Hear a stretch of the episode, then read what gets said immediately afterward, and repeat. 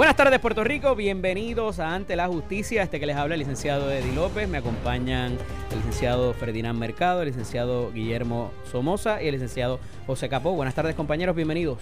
Buenas tardes a todos. Saludos, muy buenas tardes. Eddie, hoy fui al Tribunal Supremo. Al Tribunal Supremo. A buscar un certificado de good De good standing. Y hay un agente allí que ¿Te lo nos dieron? escucha. Sí.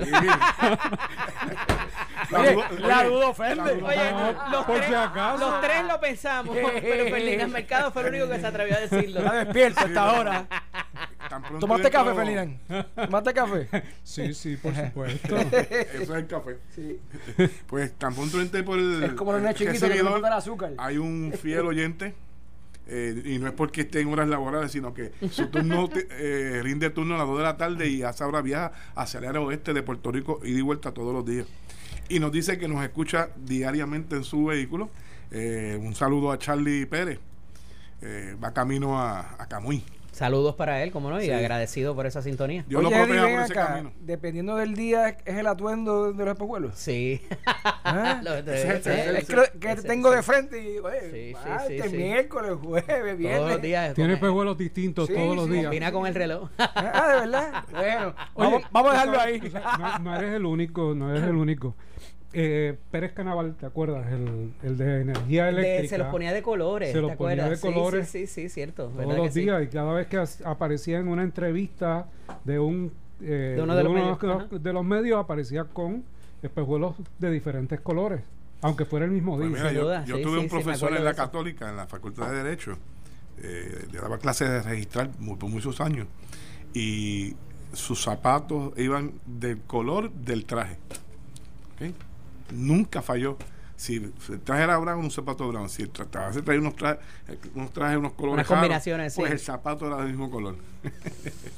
Ah, combinaciones, Sí, Sí, combinaciones. sí, Hay de eso se trata, personas- ¿verdad? Mira, eh, investigación preliminar revela que el centro de cuidado del bebé que falleció en Junco, lo cual fue el tema que hemos hablado en estos días, no siguió el protocolo. El departamento de la familia confirmó que no se comunicaron con los padres para preguntar por qué no había llegado el niño y el lugar se expone a perder su licencia.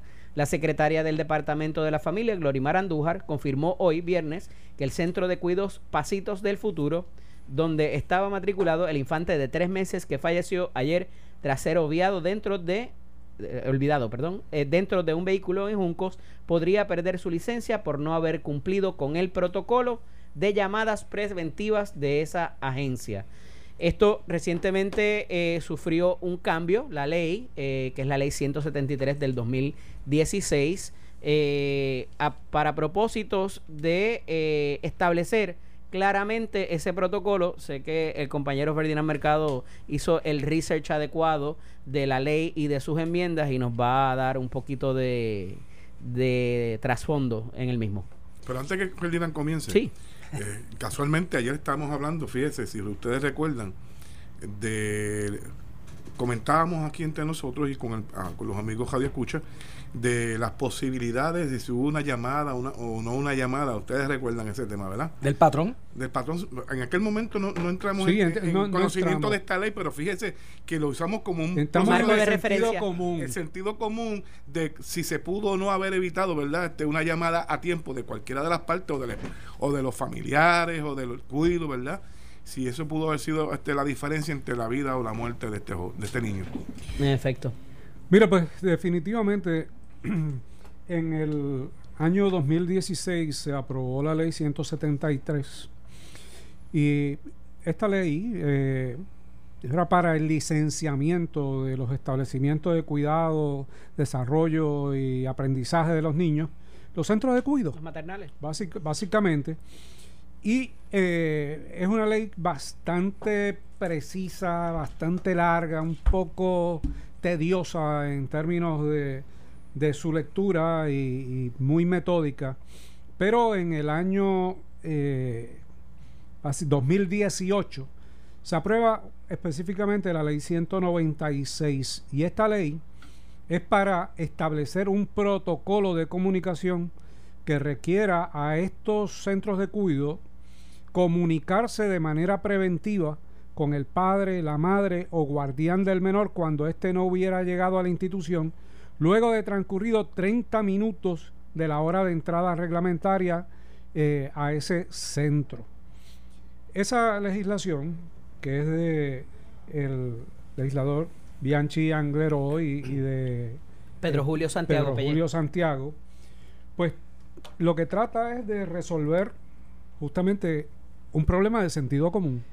En términos de, mire, una persona, un, un- un menor que se supone que debe llegar a una hora a un centro, no llega, despierta una preocupación y eh, provoca que las personas a cargo del cuido se tengan que comunicar con el padre, la madre o las personas designadas, que pueden ser eh, los abuelos o quien los lleva. Eh, lo importante es alertar la situación. ¿Por qué un periodo de 30 minutos? Pues obviamente porque es un periodo breve, pero que daría el espacio para una alerta, no esperar cuatro horas después, cuando eh, sabemos que los menores son sumamente frágiles. Y Los el niños efecto que va a tener. son frágiles y va a tener un efecto negativo, detrimental sobre la salud de ese eh, menor. Estaba buscando, antes de entrar, eh, junto, junto con Billy, eh, la- las disposiciones penales de violentar este protocolo, porque se ha dicho que eh, ipso facto se provoca la cancelación de la licencia. La verdad, no lo he encontrado aún.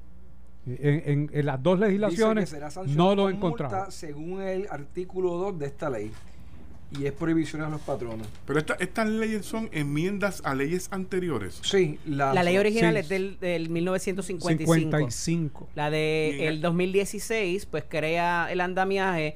Eh, ahorita tuve oportunidad de hablar con el representante Bianchi porque lo trabajé en mi espacio. Este, me decía, oye, estás utilizando los argumentos que utilizaron la gente cuando vinieron a las vistas públicas en contra de que se hiciera el protocolo porque tenías que destinar un personal a eso y a lo mejor ese personal es el que cuida al niño y verdad Eh, son puede tres haber puede personas, traer lo menos que pueden estar padre, madre o encargados. Correcto, pero el representante que nos está escuchando y le enviamos saludos, eh, lo que trae es el asunto de, como dice Billy, decir, son tres llamadas, tienen que ser los contactos, tienen que tenerlos al día, tienes que, eh, lo de la media hora también, y fueron mucho más específicos sobre esos, sobre esos detalles.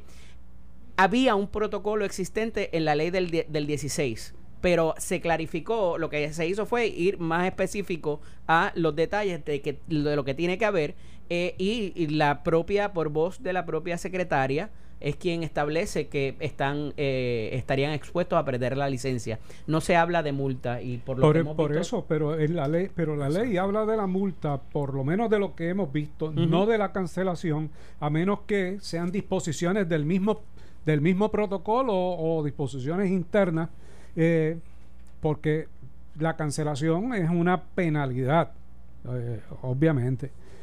Mira, a, a veces nosotros sobrelegislamos las cosas a un extremo que se convierte en un escollo para conocer realmente eh, los procesos operacionales.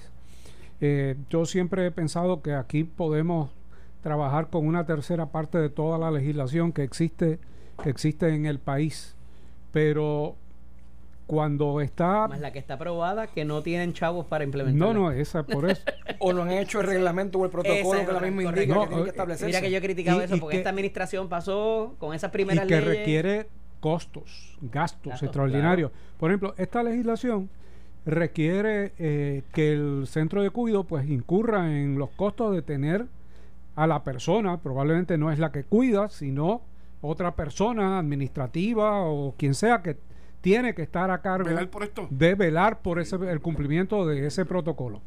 Y eso en términos operacionales es un gasto, probablemente a eso es que se refería eh, el representante cuando decía, eh, mira, eh, vinieron a oponerse, a por- ponerse porque ante la objeción de dedicar. es un costo, pero ¿cuánto cuesta una vida? Y de un niño, pues pu- ciertamente es difícil Sí, el- establecer en la balanza. balance de intereses, obviamente es así. Ferdinand, Eddie y José, a base de lo que he podido observar de la ley, eh, dos asuntos importantes. va solamente dirigido a ese patrono, a ese establecimiento de cuido, para un licenciamiento, pero no le impone responsabilidad civil, uno. Y dos, el cumplir o no cumplir no libera ni civil ni penal, o sea, criminalmente, al padre o madre encargado por el descuido de no dejar a Pues, su hijo. Esto es carro. técnicamente una penalidad administrativa. De acuerdo. Para el licenciamiento. en para el licenciamiento. Que, que uno puede pensar, caramba, pero vamos a ver. eh, ¿Es razonable eh, la cancelación de la licencia de ese centro? Asume que el centro cuide 30 niños, que le dé servicio a, a 30 De la familias comunidad. de la comunidad, que no hay otro en ese lugar, y tú se lo cancelas y dejas al descubierto esos 30 niños, esas 30 familias. Por una llamada. Eh, pues no sé, realmente, realmente me, pare- me parece que no hay proporcionalidad. Parecería ir directo a la sanción última que debería ser en vez de alguna amonestación, alguna multa o, o directamente. Sí, que no estamos habría que hablando- ver el récord. no como estamos la, como de la, nive- la- la disciplina progresiva a veces en los casos Correcto. No laborales. estamos hablando de negligencia con los niños que cuidan, ni maltrato a los niños que cuida. Estamos hablando de un descuido u omisión administrativa de hacer una llamada. Y, y tú puedes estar cancelando un negocio en una economía como la que tenemos eh, débil en, en el país. Digo, esto hay que mirarlo de diferentes, De ser ese el caso. de diferentes puntos, De ser ¿no? ese el de caso. ser ese el caso. Hay que mirarlo de diferentes puntos, porque cuando uno está realizando esta legislación, está pensando en resolver un problema, como toda la política pública que se genera. Es- Estás pensando en un problema particular, no necesariamente en todos los que se crean alrededor de ese problema particular en una legislación específica. Yo pienso, yo pienso que la, el espíritu de esta de última enmienda en el 2018 respondió precisamente a una alerta, ¿verdad? Una, una herramienta adicional para tratar de evitar una conducta que se repite cada año, cada dos años, pero vemos niños dejados en el interior de un vehículo. Bueno, Me ahí- parece que la enmienda, la ley del 2018, recoge, le da una herramienta adicional. Y yo soy de los que pienso, y se lo digo a ustedes, amigos que nos escuchan, y a los compañeros en la mesa. Si usted se dedica al negocio de cuido de niños, y esta disposición también te- tiene que cumplirlo.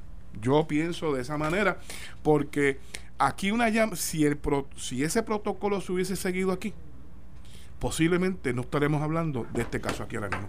F- Tiene que surgir toda esta tragedia, fíjense, para que entonces conozcamos, conozcamos que existe un protocolo y está todo el mundo en Puerto Rico y todo Pero espérate, Capo, porque eso abre la posibilidad de lo que hablábamos ayer, Pero- que pudiera ser que el papá no fuera No, no, no, no, procesable no, no, no, no, y entonces no. el centro sí. la No, no, responsabilidad no, fíjate- fí- primaria fíjate es que te del dije que no. padre. Fíjate que dije que no. Yo no estoy diciendo eso, estoy diciendo es que si al padre ocurrió, ocurrió aquí el olvido, pues entonces hay un segundo check.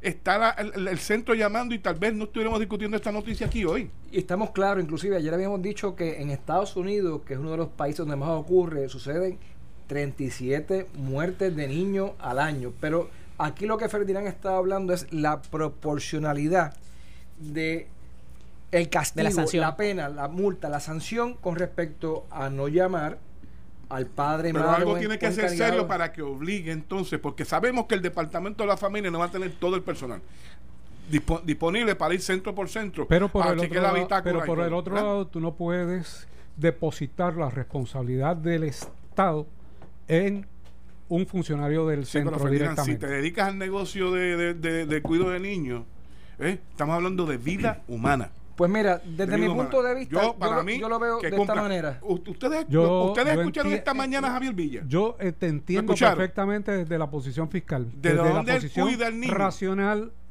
social, que tengo unas preocupaciones. No, pero es que lo que puede. Centro de cuido. Hemos verificado y en este año tú has incumplido. Esta es la primera. Una sanción, una multa. Pero de entrada, a suspender el licenciamiento Sí. entiendo que está de más y voy a todas con esta. Y con un debido proceso de ley. Debido proceso, de sí. ser escuchado. Pero en esencia yo estoy de acuerdo en cada uno de los puntos, independientemente de fiscal, Pero defensa, fíjate, de si todo el mundo, en sí. el momento en que esta persona está haciendo las llamadas, ¿verdad? Porque eso pasa, pudiera pasar todos los días en un sitio como ustedes dijeron ahorita que hay 30 niños, uno de ellos se va a enfermar, o sea, y, y si durante esa persona está haciendo la llamada se le cae un niño y se le raja la cabeza, también va a coger No, su también va a coger su cantazo. Si la hora de entrada es a las 8, Ujú. tiene que hacerla a los 30 a los minutos. 30 minutos, a las por 8 y eso. 30. Y, des- y descuidas O sea, tu labor si principal. de, los, si de los 30, eh, ese día no fueron 5 o 6, como estos infantes, estos niños suele ocurrir porque son pequeños, se enferman, los virus. y tienes que hacer Ajá. tres llamadas por cada niño. Un mensaje de texto y un correo Javier electrónico. Villa Yo- puso esta sea, mañana oye. el ejemplo del cuido de su niño. Javier, el compañero de Noti1, dice que recibe un correo electrónico. Pues, eh, eh, en el cuido donde tiene ese niño, desarrollaron las aplicaciones de este por los medios modernos y recibe, si no lo, reci- si no lo reciben ah, inmediatamente él y la esposa. O sea, pues ahí se puede hacer. No, no, Pero, definitivo. Yo creo que se puede. tenemos que- yo creo que se puede que hacer. poner eh, empeño. No, no, no, no. Yo creo que hay que hacerlo. No es que se pueda hacer. Es que hay que hacerlo y hay que cumplir con el protocolo. En lo que yo estoy cuestionando es la proporcionalidad de la sanción entiendo, inmediata. sí. Entiendo, pero si ponemos sanciones débiles. Que otras este, personas no cojan en También el otro es el extremo. Yo pero no- sanciones Vayan a débiles. Sí, pero hay uno que no obligarlos a que trabajo, cumplan Está con con el bien, pues, está bien, está bien, pero la mano dura de inmediato tampoco es, es una Eh, alternativa. eh. Da- voy por la proporcionalidad. Primero una, una amonestación, una sanción, la multa, lo que falló, cancélale la licencia. Pero no soy de los que cree que hay que liquidar un negocio por una eh, falla dentro de un proceso de protocolo administrativo. O sea, me- me- me parece que es un grave exceso. Y, eh, como te dije, en una economía débil como la que nosotros tenemos, tampoco podemos el darnos el lujo de cejarlo todo. O sea, imagínate, o sea, eh, Pero cejarlo si no cumple. Este, pues, pues, que- es que de eso se trata. Si cumple no tiene problema. pero, pero, pero, sí, pero no, Tiene- tiene si no hizo una- la llamada. Una degradación. Si una no hizo la llamada, ¿por qué no le multa. mira, ¿por qué no le puedo imponer 5 mil dólares de sanción por no hacer la llamada en esta primera vez? Y si me incumple la segunda, pues lo, lo puedo cerrar. O sea, per- pero, no, ¿por qué voy a ir a la sanción última, Al extremo. Al extremo. Y lo que va a propender es que entonces a que el centro de cuidado quizás tenga que tener una persona estrictamente para eso todos los días lo tenga. e invertir en un empleado Si te dedicas al negocio, simple y que sencillamente bueno esa es una de las de las cuestiones que se trajo no en el cuando la gente se atrasa en el pago del cuido ahí sí rápido tienen personal para hacer la llamada pues o sea una, una por la otra verdad Por el otro lado, de- esto es discrecional de la agencia. Porque yo entiendo que por lo que he visto en la redacción y la manera en que se está comunicando sobre la cancelación, me parece que es un asunto discrecional. No lo hemos visto en la ley directamente. Y si es discrecional, a base de las investigaciones que haga el departamento eh, de la familia, pues tampoco entonces puede operar esa cancelación así como primera instancia. Presumo que ellos tendrán unas gradaciones para hacerlo. Sí, y, y que el- el- la división que trabaje con esto dentro del departamento de la familia, pues le presentará un informe preliminar la semana que viene, como dice la nota, a la secretaria y de ahí se tomarán las determinaciones. Pero vuelvo y repito, me preocupa que el que termine aquí con la mayor peso o quizás No, con no, el no- con la cosa sea el sea el centro y no y no la persona que estaba a cargo del menor. Por todo Me- por cómo se ha ido trabajando todo Lo todo están escribiendo y me dicen que no tiene que haber un empleado haciendo eso porque hay unas aplicaciones per se que ya eh, están continuas. Si la tecnología está adelantada. Está adelantada. No, hay para eso. tecnología, pero la pregunta, Sí, pero la parecería pregunta que tiene es, que haber el contacto ¿Se le directo. exige el protocolo esa tecnología? No es que te manden un mensaje si, ya. si no se lo exige, lo deja a discreción del centro. Y a discreción del centro puede ser la tecnología o un ser humano. Dice que se programa para que el padre registre la visita y si no lo ha hecho a cierta hora, va el aviso automático. O sea que le, le pone, como también debe ser, Ah, pues yo, entonces la este, carga. pues este centro no falló. La carga, correcto. No, no, pero esto es tecnología aparte. eh, eh, Es, un- una persona que nos está escribiendo Y Ah, pero no es, no, es, texto. no es que el Departamento de la No, Familia no, lo no, esté no. requiriendo. No, no, no, no. Nos Son- están diciendo que existen esos Son mecanismos. mecanismos como el que quiere José Benigno, que existe. este, que ya existen y, y los están estableciendo. Vamos a la pausa. Cuando regresemos, hablamos un poquito de los carjackings que hubo ahí. Un poquito. Le dieron Ese- una bofetada para que hablara. Eh. Le tuvieron que dar cinco para que se callara. en esa coincidimos en que se le debe cancelar la libertad. Vamos a la pausa. Regresamos en breve. No se vaya nadie.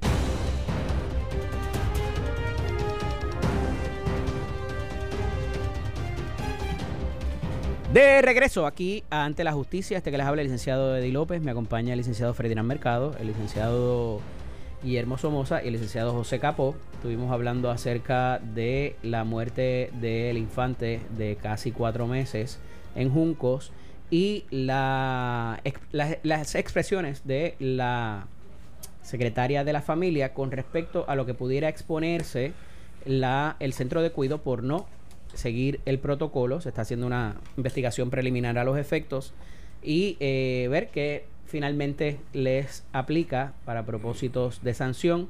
Si es que no se siguió el protocolo debidamente, aparentemente hay una expresión también de la secretaria donde le llegó información de que se comunicaron con la familia por una vía alterna que no es la establecida en el protocolo. Así que hay que ponderar eso a ver qué pasa finalmente cuando se haga la investigación y se determine si se siguió o no y si hubo el contacto necesario. Eh, ajá, ok. Eh, hablábamos también antes de irnos del carjacking y es porque ha habido una, un incremento en la incidencia de este tipo de delitos, eh, pero en particular se ha dado también con, para con los eh, choferes de Uber.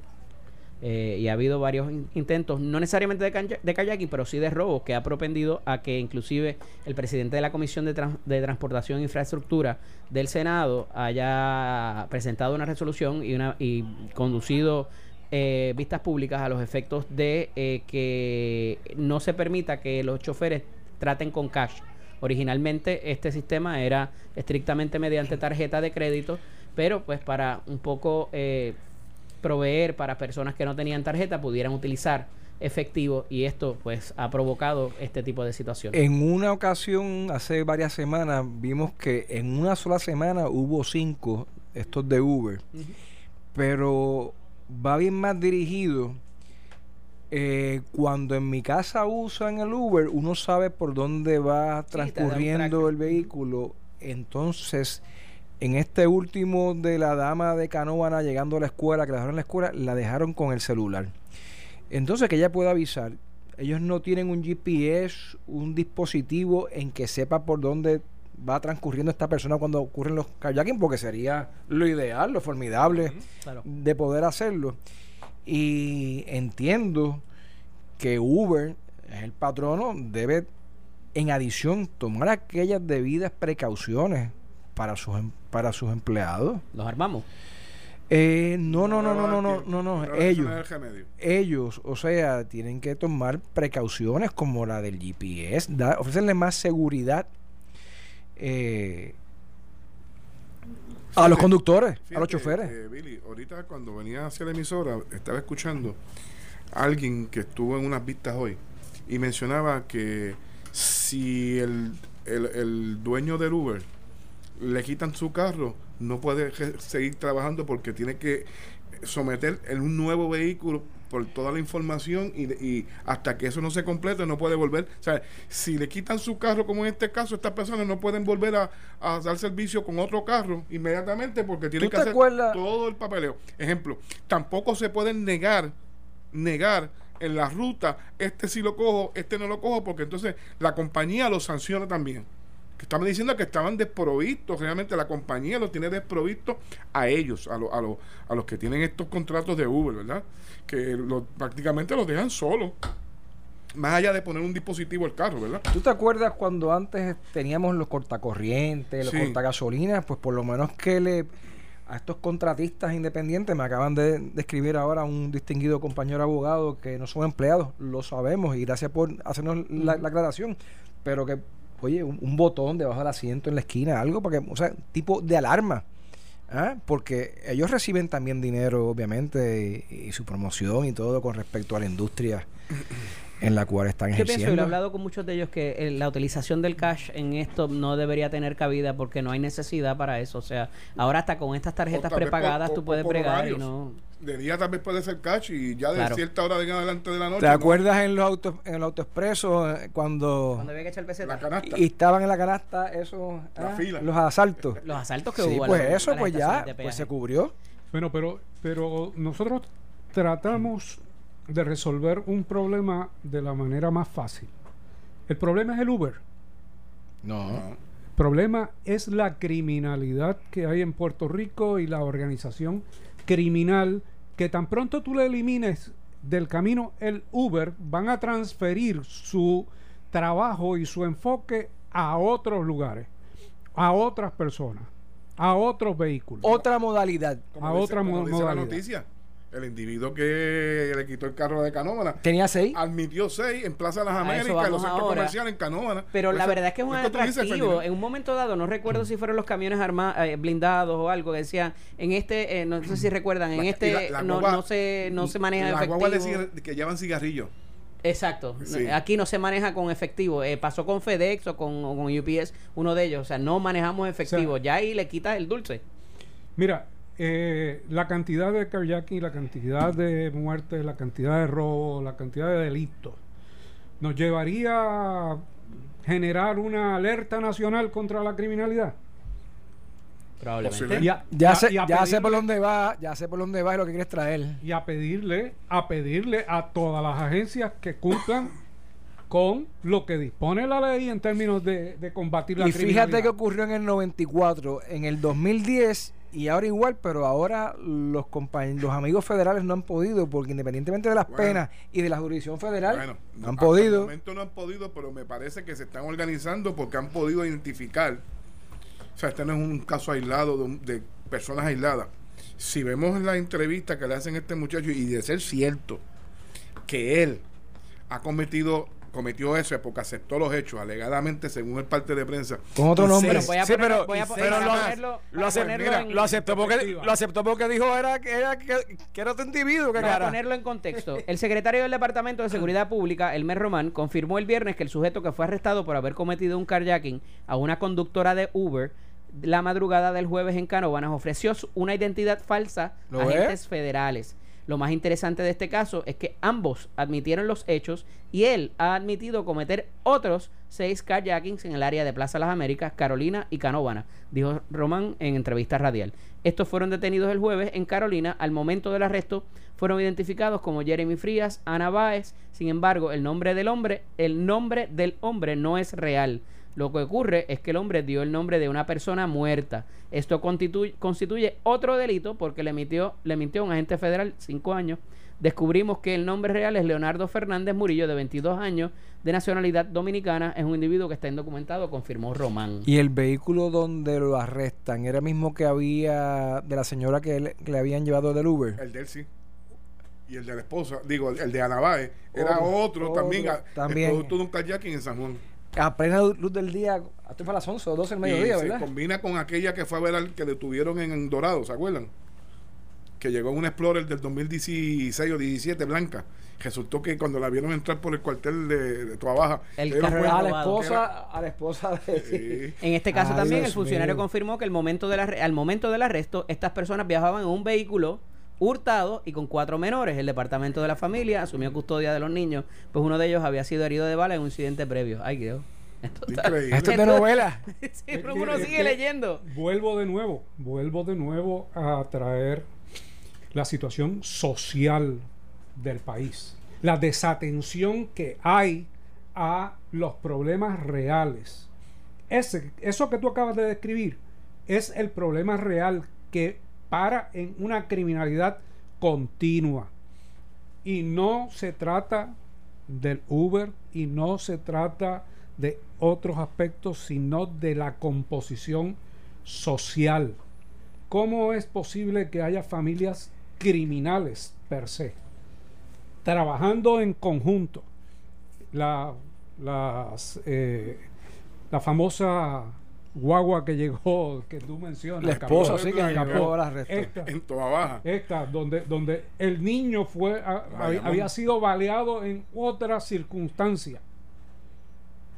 Mire, estamos ante una sociedad puertorriqueña totalmente distinta Y disfuncional muchas de ellas. totalmente disfuncional que en términos operativos está dislocada y nosotros estamos cerrándole los ojos a esa realidad.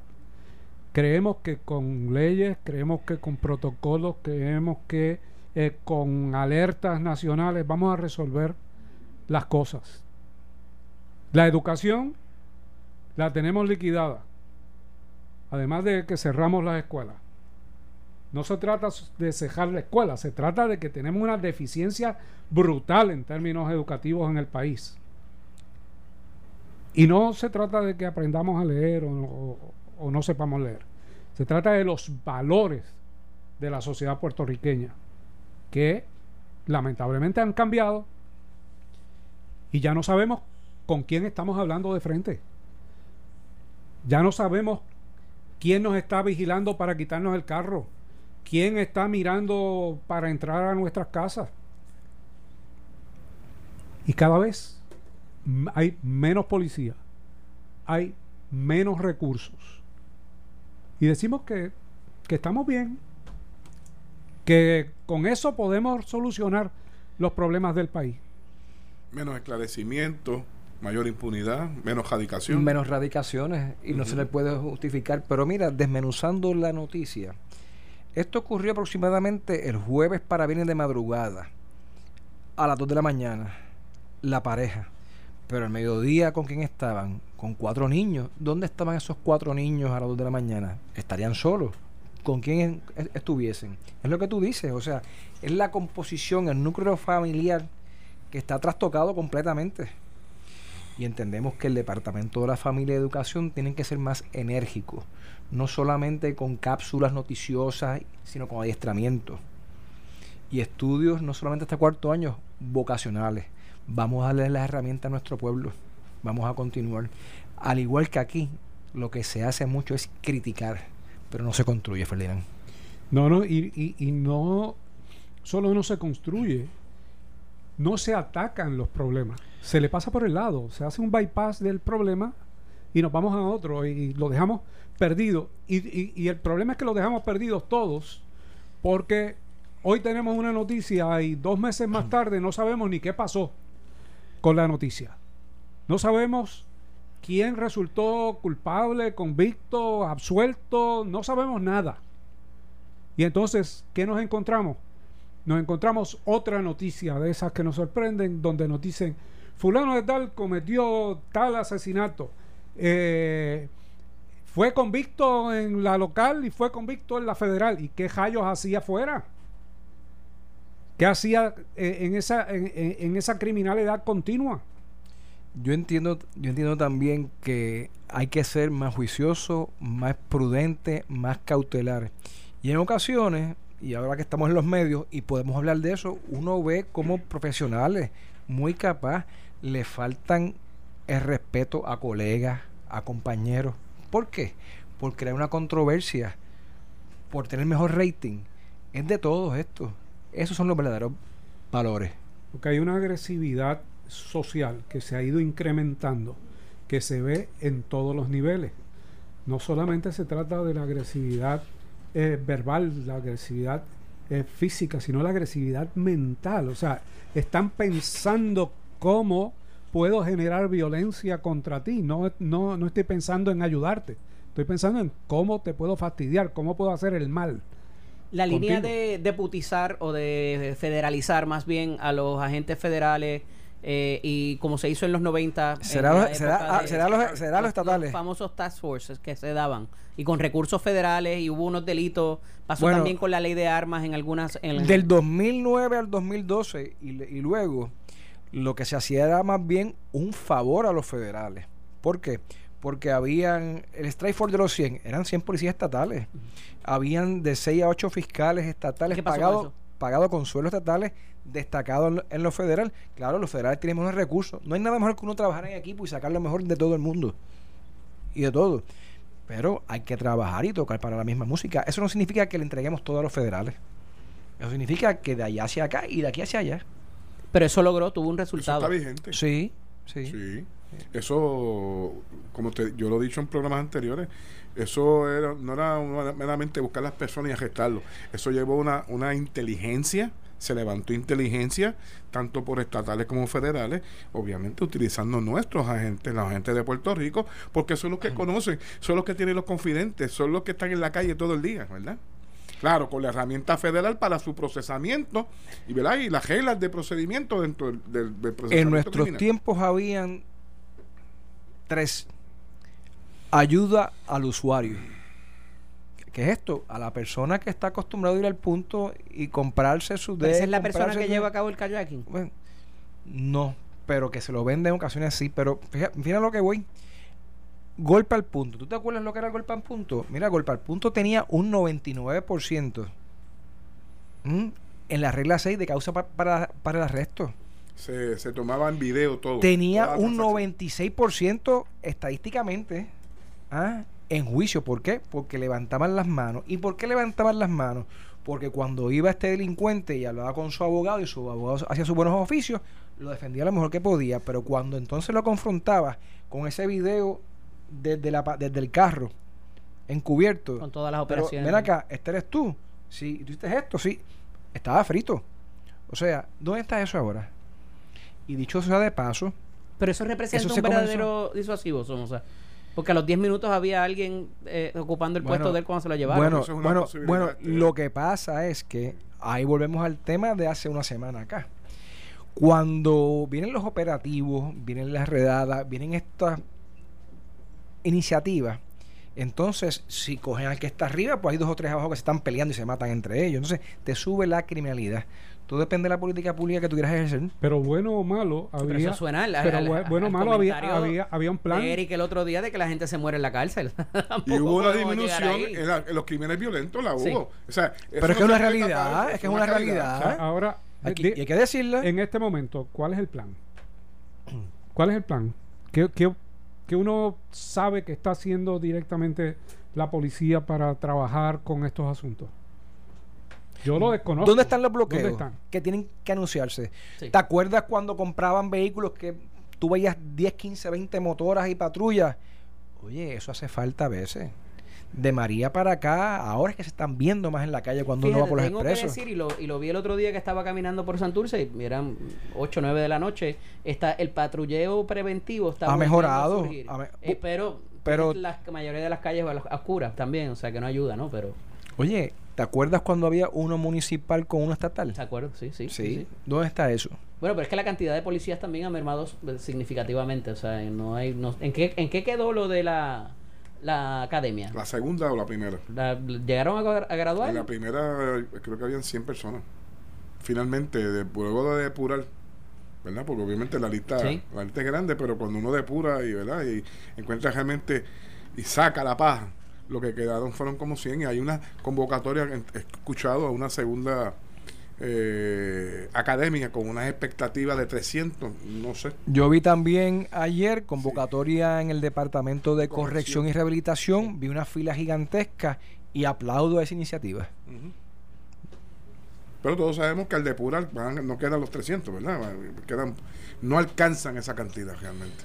Pero hay que hacer un Pero esfuerzo por- para reclutar. Hay que hacer un esfuerzo. Como quiera, aunque la proporción de los que se recluta a los que están saliendo no está, no, no se equipara, están saliendo más de los que entran. Y déjame decirte que hay fondos competitivos y fondos federales que se pierden, que hay que buscarlo, que lo hemos visto.